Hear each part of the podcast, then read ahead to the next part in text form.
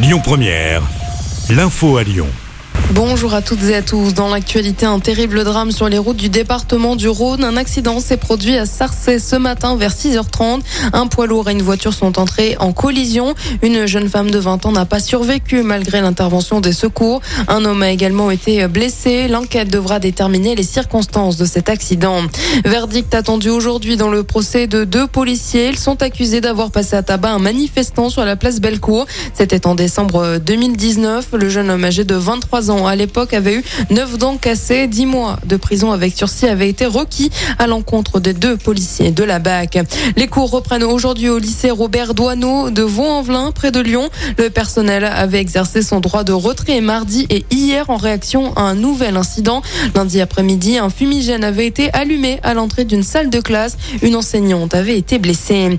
L'immeuble qui s'était partiellement effondré mercredi 16 novembre à Chaponneau va être totalement démoli à partir d'aujourd'hui. L'opération doit se poursuivre jusqu'à demain. Pour rappel, un mur d'un bâtiment situé rue Jean-Baptiste Blanc s'était effondré sans faire de blessés. Le secteur est bouclé jusqu'à demain 17h. Dans l'actualité également, deux propositions du groupe La France Insoumise devant les députés aujourd'hui. Le projet de loi pour faire interdire la corrida va passer devant les députés. Texte qui provient de Émeric Caron. Autre sujet qui doit être abordé par les parlementaires, la question de l'inscription de l'IVG dans la Constitution. Une proposition qui vient des récents événements à l'international, notamment aux États-Unis, où la Cour suprême est revenue sur l'arrêt Roe. Wade.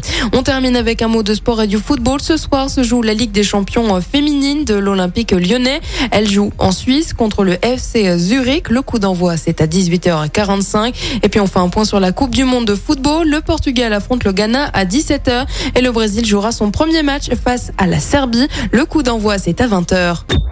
Écoutez votre radio Lyon Première en direct sur l'application Lyon Première, lyonpremière.fr et bien sûr à Lyon sur 90.2 FM et en DAB+. Lyon Première